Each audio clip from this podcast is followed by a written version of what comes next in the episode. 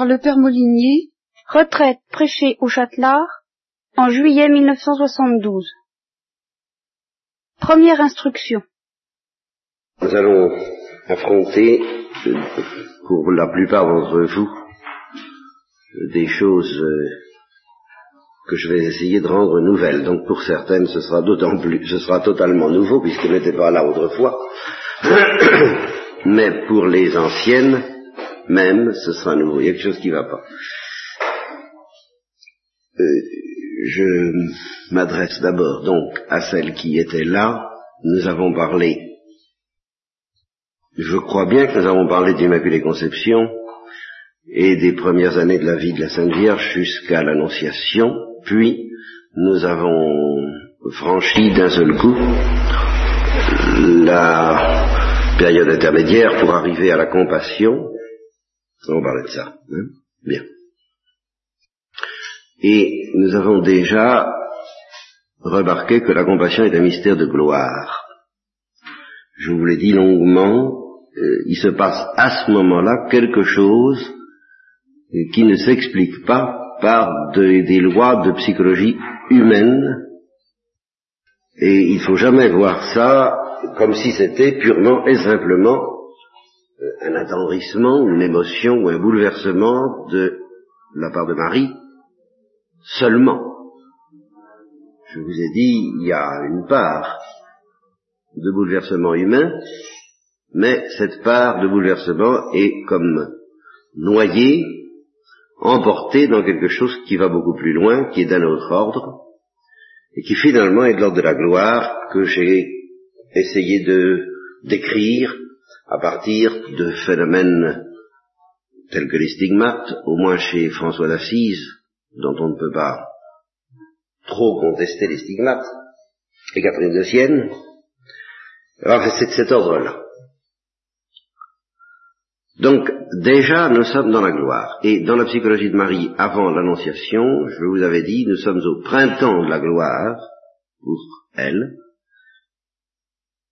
Au moment de la croix, nous sommes à la maturité. Et à partir de maintenant, nous allons regarder ce qui se passe depuis la résurrection, et évidemment nous allons être plongés dans la gloire. Il s'agit d'une psychologie tout à fait originale de la part de Marie, à partir de ce moment-là. Vous pourriez tenter de penser que ça ne nous intéresse pas, outre mesure. Alors, avant d'aborder toutes ces considérations que nous, qui, vont être extrêmement variées, euh, exubérantes. Je vous préviens d'avance, en ce sens que euh, je démarre lentement ce matin parce qu'il faut bien commencer et que je ne démarre jamais très vite. Mais enfin, euh, je sens d'avance, je sais à peu près d'avance les choses que nous allons explorer et qui vont être exubérantes de complexité, de richesse, et j'espère pour vous d'intérêt. Alors avant de me lancer là-dedans, euh, je voudrais situer ce que je vais vous dire par rapport à l'ensemble de tout ce que nous avons dit depuis le début et qui s'est inscrit entre autres dans les cahiers polycopiés. Vous savez déjà que depuis que nous parlons de la Sainte Vierge, nous sommes dans la deuxième partie, je voudrais revenir là-dessus, parce qu'il y a dans euh, l'idée même de cette deuxième partie quelque chose d'un peu paradoxal, auquel je n'avais pas réfléchi jusqu'à présent. Je vais faire un petit tableau, je vais tableau. La première partie s'appelait le don de Dieu, n'est-ce pas?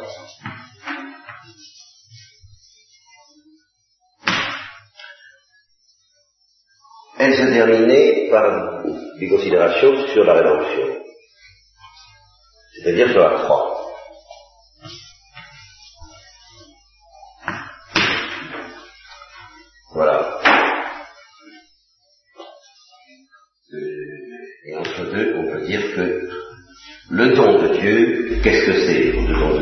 Excellence, c'est le Christ. Celui qu'il nous donne, C'est-à-dire qu'en lui, dans sa personne et dans sa nature humaine et divine, se trouve résumé tout le don que Dieu nous fait.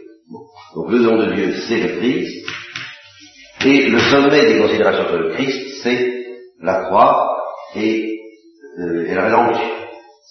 Ça se fait dans ce sens-là. Ça, c'est très important.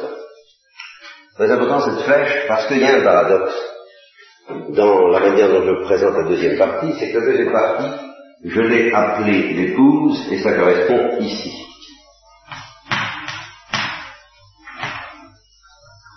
Euh, oui, c'est ici. Je l'ai appelée l'épouse. Et euh, en même temps, l'épouse, c'est l'Église.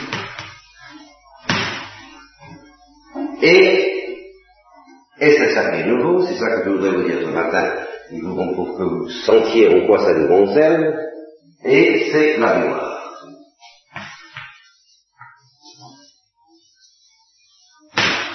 Ça, c'est la deuxième partie. C'est qu'en effet, la deuxième partie se fait, se lit dans ce sens. La première partie, c'est le don de Dieu, c'est donc la descente de Dieu vers nous. C'est le mouvement par lequel Dieu descend vers nous, s'abaisse vers nous. Il est donc normal que le sommet de ce mouvement soit la croix. Et ce qui s'oppose terme à terme à ce mouvement par lequel le Christ, par lequel Dieu s'abaisse vers nous et se donne à nous, eh bien, c'est le mouvement par lequel nous remontons vers Dieu. C'est pour ça que c'est à la fois, voyez que l'ordre dans lequel je les ai placés, c'est toujours un peu arbitraire, mais enfin, face au don de Dieu, c'est l'épouse, face au Christ, c'est l'Église, et face à la croix, c'est la gloire. Ce qui veut dire que maintenant, du fait même que nous considérons ce qui euh, nous concerne, notre, notre existence à nous, eh bien nous devons nous mettre en face de la gloire. Voilà ce que je veux dire. Alors que tant que nous considérons les choses du côté de Dieu, nous sommes en face de la croix. Voilà le paradoxe. Parce que quand on regarde les choses du côté de Dieu, on regarde le mouvement par lequel il descend, il s'abaisse vers nous, et le sommet de ce mouvement, c'est la croix. Tandis que quand on regarde les choses en tant qu'elles nous concernent, c'est l'admirable échange, c'est l'admirable ecovertium, eh bien le sommet de ce qui nous concerne, c'est la gloire. Et alors, c'est un fait que depuis euh, un certain temps, toutes les réflexions que je suis amené à, faire tournent de plus en plus autour de la gloire. Ce qui est un petit peu nouveau et même et un peu, je dirais presque un peu déroutant même pour moi. Parce que je ne m'attendais pas tout à fait à ça. Et c'est irrésistible. C'est-à-dire que je ne vois pas comment parler de, de, de, y, y, compris de la croix, y compris de notre croix, autrement que en termes de gloire. Et c'est ça qui me sert d'introduction, si vous voulez, très pratique à tout ce que nous dirons par la suite. Qu'est-ce qui nous aide à tenir le coup dans la vie? Qu'est-ce qui nous aide à être fidèles? Qu'est-ce qui nous aide à supporter les épreuves et à traverser, entre autres, bien sûr, le mystère de la croix et le mystère de la mort, puisque nous allons mourir la réponse traditionnelle, c'est la foi, mais cette réponse ne suffit pas. C'est la foi en quoi? Pas la foi en elle-même. C'est la foi dans la gloire, et plus que ça, si j'ose dire, plus que ça. C'est pas l'idée de la gloire qui nous aide à tenir le coup. C'est la réalité de la gloire. C'est parce que la gloire est une réalité à laquelle nous ouvrons la porte par la foi, bien entendu. Dieu nous propose la gloire, il nous l'offre. C'est ça la parole. Veux-tu? Bah, finalement, j'ai longtemps dit veux-tu quoi?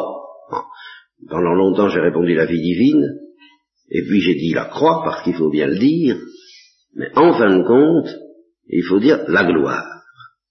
Et parce que nous y croyons, et parce que nous disons oui, alors dès maintenant, dès ici-bas, surtout pour nous chrétiens, je vais essayer de vous l'expliquer, précisément grâce à la Sainte Vierge, si j'ose dire, c'est-à-dire que la Sainte Vierge va nous aider à mieux comprendre ce que je vais vous expliquer là, c'est là que nous ne sommes pas au bout de la série exubérante de nos réflexions, parce que c'est extrêmement complexe et déroutant, je répète même pour moi, euh, et à mesure que j'entrevois ce monde, en particulier donc pour nous chrétiens, c'est déjà une certaine éruption de la gloire qui se saisit de nous, qui s'empare de nous, et qui nous plonge en plein apocalypse. Nous, nous sommes dans l'apocalypse. Le Père Marie-Dominique Philippe dit que les chrétiens devraient beaucoup plus lire l'Apocalypse qu'ils ne le font. Et alors, évidemment, il prévoit l'objection spontanée qui vient, qui nous vient tous à l'esprit à propos de l'Apocalypse, c'est que, d'une part, c'est un livre qui paraît un peu redoutable, et puis d'autre part, on n'y comprend pas grand-chose. Si d'ailleurs, euh, il, est, il est vrai que l'Apocalypse est un des livres les moins faciles à comprendre, ou plutôt les plus profondément impossibles à comprendre, je dirais, j'irais jusque-là, de la Bible, il a donc cet avantage particulier, particulièrement précieux, que les autres livres, de manifester mieux que d'autres livres ce caractère foncièrement essentiel à la Bible d'être incompréhensible. C'est toute la Bible qui est incompréhensible, à certains égards. C'est-à-dire qu'il y a dans la Bible, comme en Dieu même, un côté que nous ne comprendrons jamais sur la terre. Alors c'est, c'est pas simple. Et, et, et, l'avantage de l'Apocalypse, c'est qu'on peut toujours se casser la tête, on n'y arrivera pas. Euh, l'inconvénient des autres livres, c'est qu'on peut avoir l'illusion d'y arriver. En particulier à l'aide de l'exégèse, ou même de la théologie, ou de la méditation des Écritures, ou en demandant à Dieu l'intelligence des Écritures, ce qui est encore le moyen le plus sûr d'ailleurs, finalement. On l'intelligence des Écritures, bon, d'accord. Mais quand l'intelligence des Écritures nous est donnée, quand c'est vraiment d'en haut qu'elle nous est donnée, eh bien, on comprend qu'on ne comprend pas, et qu'on ne peut pas comprendre, et on est heureux de ne pas comprendre. C'est essentiellement ça qui se passe. Et c'est déjà quelque chose qui est de l'ordre de la gloire, justement. Et la joie de ne pas comprendre, c'est quelque chose qui relève de la gloire. Alors pour l'Apocalypse, c'est apprendre ou à laisser. il n'est pas question de comprendre. Et c'est pour ça que le Père Marie-Dominique Philippe dit, l'Apocalypse n'est pas un livre qui se comprend, c'est un livre qui se mange puisqu'il est dit à un moment donné, prends ce livre et mange-le. C'est un peu vrai de toute la Bible. C'est particulièrement vrai de l'Apocalypse. Et alors, le Père, euh, toujours le même Père, dit, il faut que les chrétiens, il faudrait que les chrétiens d'aujourd'hui le lisent, parce que c'est un vin généreux, particulièrement tonique, c'est un remontant, et qu'on a besoin de remontant, contestablement. Mais au-delà du livre lui-même, ce qui nous remonte à la lecture de l'Apocalypse, c'est la réalité de la gloire. Et alors ça, ça m'impressionne de plus en plus, face au déchaînement des ténèbres, les nôtres, celles du monde extérieur,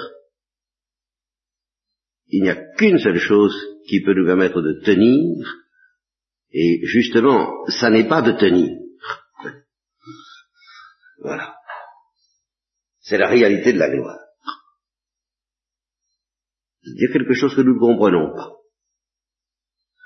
Nous, ne sommes en sécurité quant à la patience, quant à la force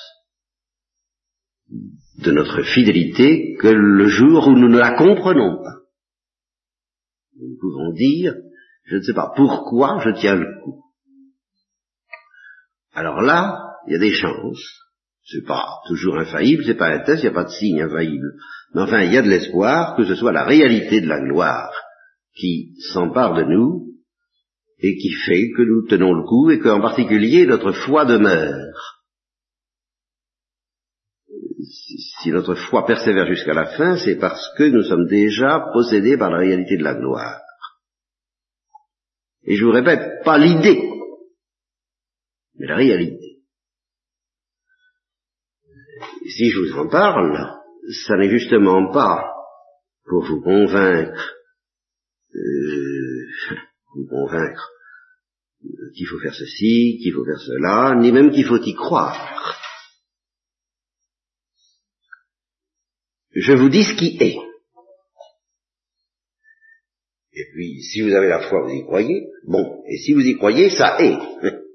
voilà, c'est surtout ça qui compte. C'est pas tellement que vous y croyez, bien sûr. Euh, si vous n'y croyez pas, ça ne sera pas. Mais il suffit absolument pas d'y croire. C'est pas ça qui va nous sauver. C'est que ça soit. C'est que ça est. Et là, je touche tout de suite à quelque chose d'extrêmement pratique. Qu'il s'agisse de vos propres difficultés individuelles, qu'il s'agisse d'une manière plus grave encore peut-être, de tout le poids de misère, de péché, d'obscurité, de souffrance, de mort qui nous entoure, et qui très normalement nous prend à la gorge et qui très normalement en, nourrit en nous la tentation de Job de nous demander à quoi Dieu joue. Enfin, qu'est-ce qu'il fait? Qu'est-ce que ça veut dire tout ça? Mais à quoi ça correspond? Mais enfin, où est-ce qu'on va? Euh, Mais enfin, on peut se compter quatre. Euh, je reviendrai là-dessus d'ailleurs. Enfin, on ne sait plus, quoi. Enfin, c'est quelque chose de... Bon. Eh bien, euh, c'est pas la foi qui fait que on persévère dans la foi. C'est la gloire. C'est la gloire parce que déjà elle est là et qu'elle nous tient.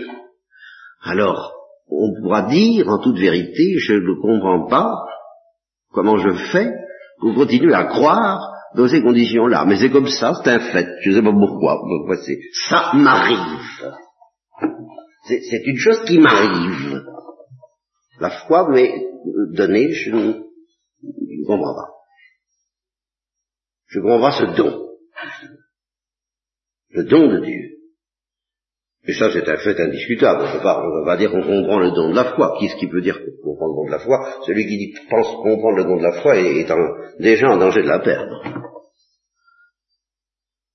C'est incompréhensible. Mais alors, justement, les paroles que je voudrais vous offrir vous aideront à le comprendre encore moins, parce que elles vous aideront à comprendre que ça se rattache à quelque chose que là, vous n'aurez pas l'illusion de comprendre, qui s'appelle la gloire. Si je vous dis vous avez la foi, vous pouvez essayer de vous imaginer euh, comment ça se passe. Hein si je vous dis vous avez la gloire, vous serez sûr que vous ne comprenez pas. Parce que ça se vérifie pas. Là, apparemment, on n'a pas l'air d'être dans la gloire. Hein vraiment. Euh, bon. Alors, si, si, je vous le dis, si j'essaie de vous le faire toucher du doigt sous, de temps en temps, sous la forme de ce que Paul appelle la puissance de Dieu, la dynamis tout est où? Car, car c'est rien d'autre une force incompréhensible qui fait que on tient debout, que celui qui est debout prenne garde de tomber, c'est certainement pas en se cramponnant, euh, on tiendra debout. Ça, nous, ça Cette force, ce rocher, qui fait que ça ne bouge pas, c'est la présence de la gloire en nous et, il faut bien le dire, en moi. Et quand nous avons parlé de la croix du Christ, déjà, je vous l'avais quand même dit, le sol sur lequel repose la croix, c'est cet océan de paix, de bonheur, de joie et de lumière, car je pense que Christ avait la vision face à face, même à ce moment-là, et pour ceux qui ne le penseraient pas, eh bien, il faut au moins dire cet océan de paix, de joie et de bonheur, c'est là-dessus que repose la croix. Et je vais même jusqu'à dire, et c'est ça que je comprends de mieux en mieux et que nous allons creuser de plus en plus, la condition humaine avant Jésus-Christ était moins dramatique,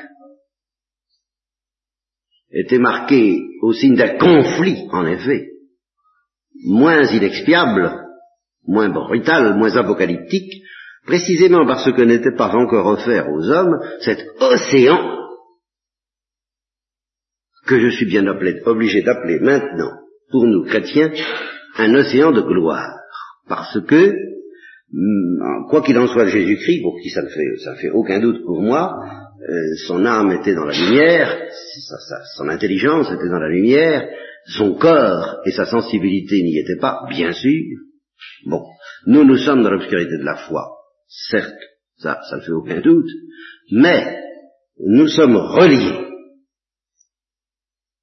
Et comme j'y insisterai, nous sommes reliés corporellement, par la voie du corps, par la voie d'un contact physique sacramentel la gloire de Jésus-Christ. Et c'est cette liaison. Non, justement, euh, j'ai une petite remarque pratique à faire avant, avant de continuer. Euh, et c'est cette liaison qui n'était pas identique avant que le Christ n'existe. Euh, je, je, fais une interruption euh, parce qu'on me pose une question et je voulais vous dire, mais je n'ai pas trouvé le moyen d'arriver à le dire à temps. Alors il faut bien que je le dise maintenant. Que, à cause de l'exubérance des idées que je j'ai du mal à maîtriser, je suis obligé de vous demander quand vous avez une objection ou une question à poser, de la noter dans votre tête ou sur un bout de papier, et de la dire plus tard, on verra, y aura peut-être une séance consacrée à ça. Euh, sauf sauf s'il s'agit d'un éclaircissement, et encore, euh, il y a éclaircissement et éclaircissement. Il y a euh, un éclaircissement qui revient à être une question, du genre, comment peut-il, je comprends pas bien, il y, a, il y, a, sûrement quelque chose que je comprends pas dans ce que dit le Père, parce que ça me paraît pas s'accorder avec tel ou telle autre parole de l'évangile ou, ou l'expérience, etc. Alors moi j'appelle quand même ça une question ou une objection, donc je vous demande de la rengainer dans le tiroir, si vous me permettez, euh, de, vos notes. Et il n'y a que le cas d'une question éclaircissement pur et simple. Je ne comprends pas ce qu'il dit. Alors, si vous ne comprenez absolument pas ce que je dis, à un moment donné, si vous dites que je ne vois pas ce que vous voulez dire, alors là n'hésitez pas à me poser la question dans l'immédiat. Mais autrement, je vous demande de me laisser continuer parce que j'en sortirai pas. D'ailleurs, euh, nous allons patauger agréablement, ce qui, et quand je dis agréablement, ce sera peut-être pas agréable pour vous, mais enfin, ce sera agréable pour moi. Parce que euh, je suis content d'avoir une, une huitaine de jours avec des gens qui tout de même connaissent un peu leur rudiment, comme, on dit au point de vue de, l'art, hein, des artisans je ne sais pas à propos de quoi on parlait autrefois d'apprendre son rudiment.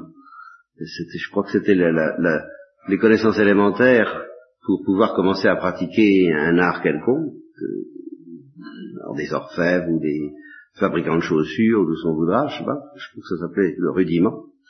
J'espère que vous avez votre rudiment à peu près. Toutes. Et alors, c'est agréable de penser qu'on va pouvoir euh, se promener dans une forêt à peu près vierge, parce que très peu, parce que pratiquement inexplorée, et pourtant tellement essentielle pour notre vie, ben alors n'importe comment, je vous en préviens, vous en demande pardon d'avance, dans, le plus grand désordre. Enfin, ça tournera autour de la gloire, et spécialement de la gloire en tant qu'elle nous habite dès maintenant, ou qu'elle nous est offerte dès maintenant, et ce matin, ce que je suis en train de vous dire, c'est que cette gloire est notre force et qu'il n'y en a pas d'autre. Alors je ne dis pas du tout qu'il ne soit pas euh, utile et bon de se raccrocher à d'autres forces tant que ça marche. Bon. Forces intellectuelles, forces naturelles, et même forces surnaturelles de la volonté, des vertus, même théologales. Euh, la vraie force des vertus théologales, c'est quand même de l'ordre de la gloire, et c'est quelque chose qu'on ne comprend pas. la, la, situation est tellement obscure, tout au moins pour moi, que je suis resté pendant de longs mois à me demander comment je perdais pas la foi.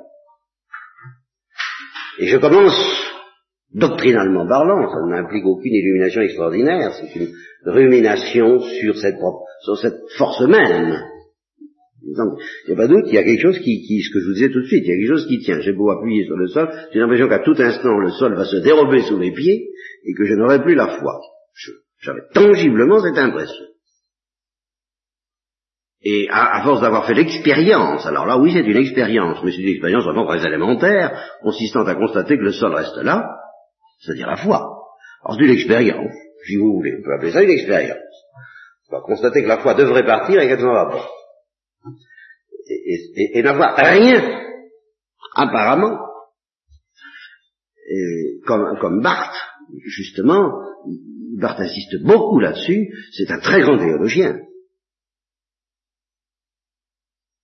C'est un des aspects les plus sinistres de la situation actuelle, que la plupart des théologiens catholiques, je dis des théologiens, je ne parle pas du, grand philosophe qui s'appelle Maridin, qui a tout de même été quelqu'un, mais dans le domaine de la philosophie, c'est autre chose. Mais dans le domaine de la théologie, la plupart des théologiens qui, comptent, qui se font entendre au point de vue catholique, sont à la remorque, en fait, de certains théologiens qui, eux, ont de la, ont de la classe, tels que Barthes, mais qui évidemment euh, n'ont pas la plénitude de la vérité catholique, sans quoi ils ne seraient pas protestants, bien sûr. Eh bien, euh, comme Barthes, euh, je suis très sensible à, cette, à ce caractère incompréhensible humainement de la transcendance de Dieu, et par conséquent de la transcendance de la foi. S'il y a une chose que les protestants ont compris, misère, c'est bien celle-là. Mais ça, là, sur ce point, je me sens très protestant. Plus que jamais. Alors, euh, donc me sentant au plan expérimental, donc aussi protestant que Luther, et Barthes, et Kierkegaard, eh bien justement, je dis, mais enfin, Là, il y a quelque chose qui, me, qui me stupéfie, qui me remplit de stupéfaction moi-même, cette transcendance incompréhensible de la foi qui demeure. Et, et en particulier la mienne. C'est surtout par ça que je commence. Et c'est donc en réfléchissant sur cette expérience, car c'en est une, de la foi qui ne s'en va pas, alors qu'on ne sait pas pourquoi, que je commence à soupçonner, alors doctrinalement, et alors là, évidemment, ça n'a plus rien de protestant. Ce serait plutôt orthodoxe, si vous voulez. Bon, enfin, disons que c'est catholique. Que je commence à soupçonner que c'est la, la liaison physique avec la gloire du Christ qui fait que la foi demeure. La mienne. Et c'est pour ça que j'ai envie de parler de la gloire, évidemment. Mais j'ai envie d'en parler de la seule manière dont nous pouvons en parler. C'est-à-dire évidemment pas comme si on y était dans la lumière. La gloire dans l'obscurité de la foi. Ah, bien sûr. La gloire dans l'obscurité de la foi. Eh bien, la gloire dans l'obscurité de la foi, s'il y a un lieu privilégié pour la contempler, c'est la vie de la Sainte Vierge à partir de la résurrection du Christ. Toute la vie de la Sainte Vierge, d'ailleurs, est une méditation sur la gloire, dans l'obscurité de la foi. C'est ça qui est extraordinaire, entre autres au point de vue théologique. La Sainte Vierge a, bien d'autres avantages, si j'ose dire, pour nous, et qui ne sont pas purement théologiques. Mais pour un théologien, euh, justement, un théologien pourrait être tenté de se dire, moi, en tant que chrétien, en tant que croyant, en tant que pauvre homme, en tant que petit enfant, conformément à Thérèse de l'enfant Jésus, conformément à la tradition d'ailleurs de l'esprit d'enfance, qui tout de même ne date pas de Thérèse de l'enfant Jésus dans l'évangile, bon, conformément à tout ça, en, tant que pauvre pécheur, refuge des pécheurs, en tant que pauvre affligé, consolatrice des affligés, en tant que pauvre chrétien, secours des chrétiens, et, euh, et, un certain nombre d'autres choses, euh, uius modi, comme on dit en théologie latine, n'est-ce pas, de cette farine, euh, j'apprécie la Sainte Vierge. Mais en tant que théologien, j'en ai pas grand-chose à faire.